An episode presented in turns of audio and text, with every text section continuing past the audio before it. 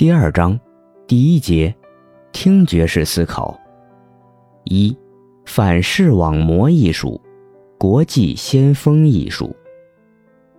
十九世纪中期开始蓬勃发展的工业革命，加上二十世纪初第一次世界大战，带来了人类认知与感知体验的巨大变革。声音、噪音再次在艺术创作领域里。被赋予新的价值与意义。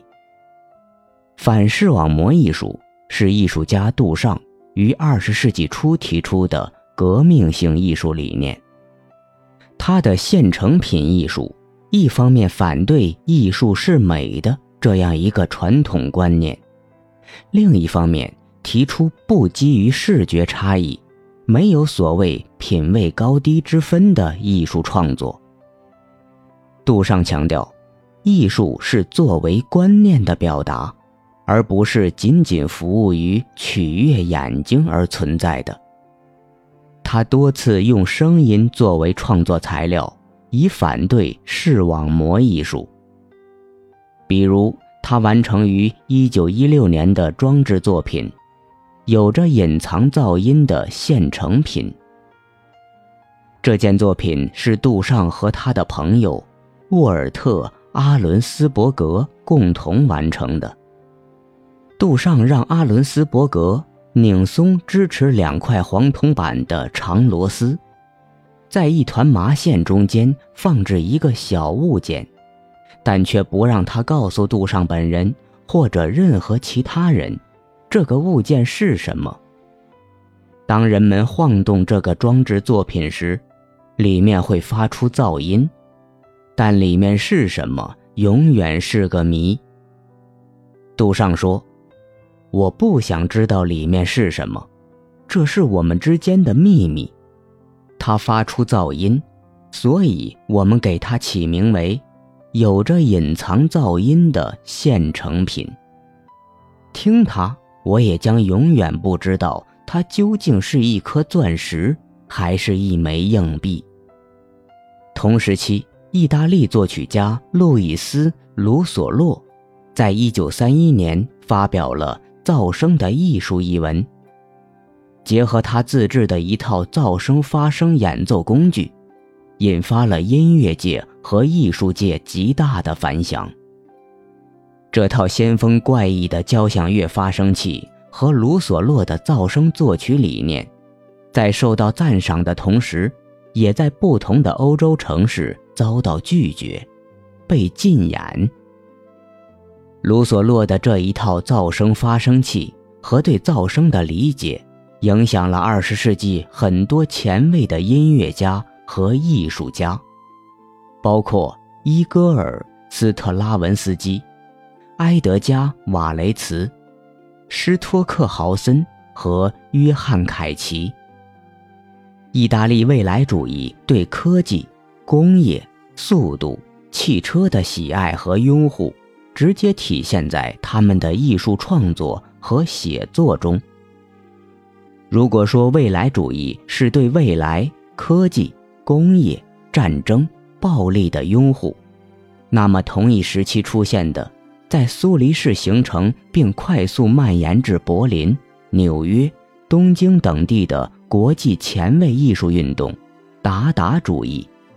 则代表着艺术家对工业和战争的怀疑、憎恶和否定。二十世纪初，达达主义者们饱受战争之苦，看透了科技、政治、商业、战争对人性和社会的破坏和摧残，提出反对一切规则、理性和科学进步。在声音创作上。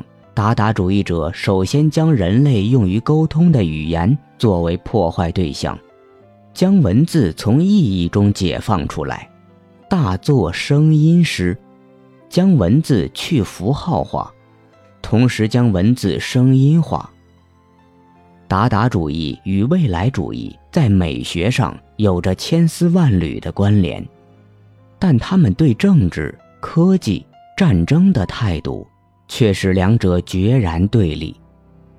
未来主义的热情与乐观，与达达主义虚无绝望的破坏精神形成鲜明对比。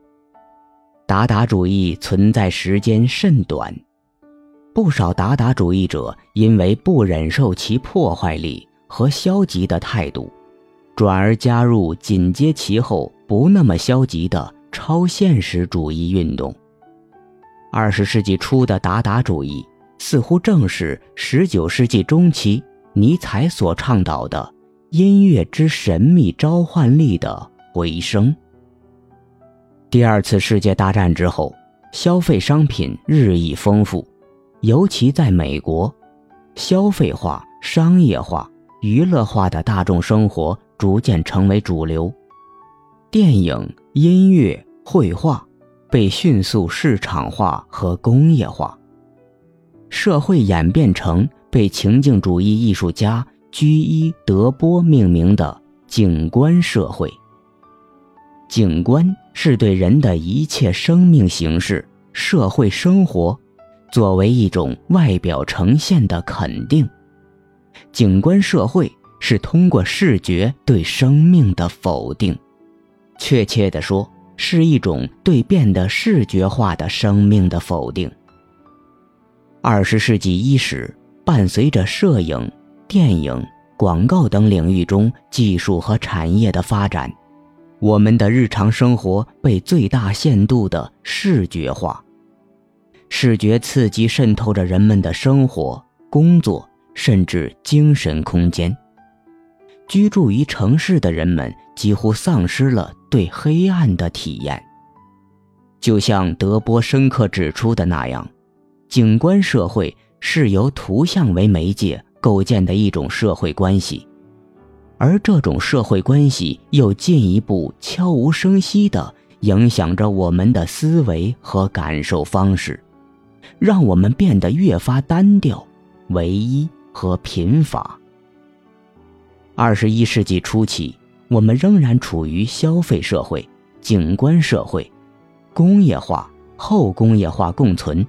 同时，信息技术飞速发展的时期，虽然创意、创作力等概念被炒作得沸沸扬扬，但大多只是做着表面工作，不断的延展、深化这种视觉主导的文化生活和感受方式。因此，我在这里提出，声音以及聆听，首要和最基本的目的就是去质疑、反思。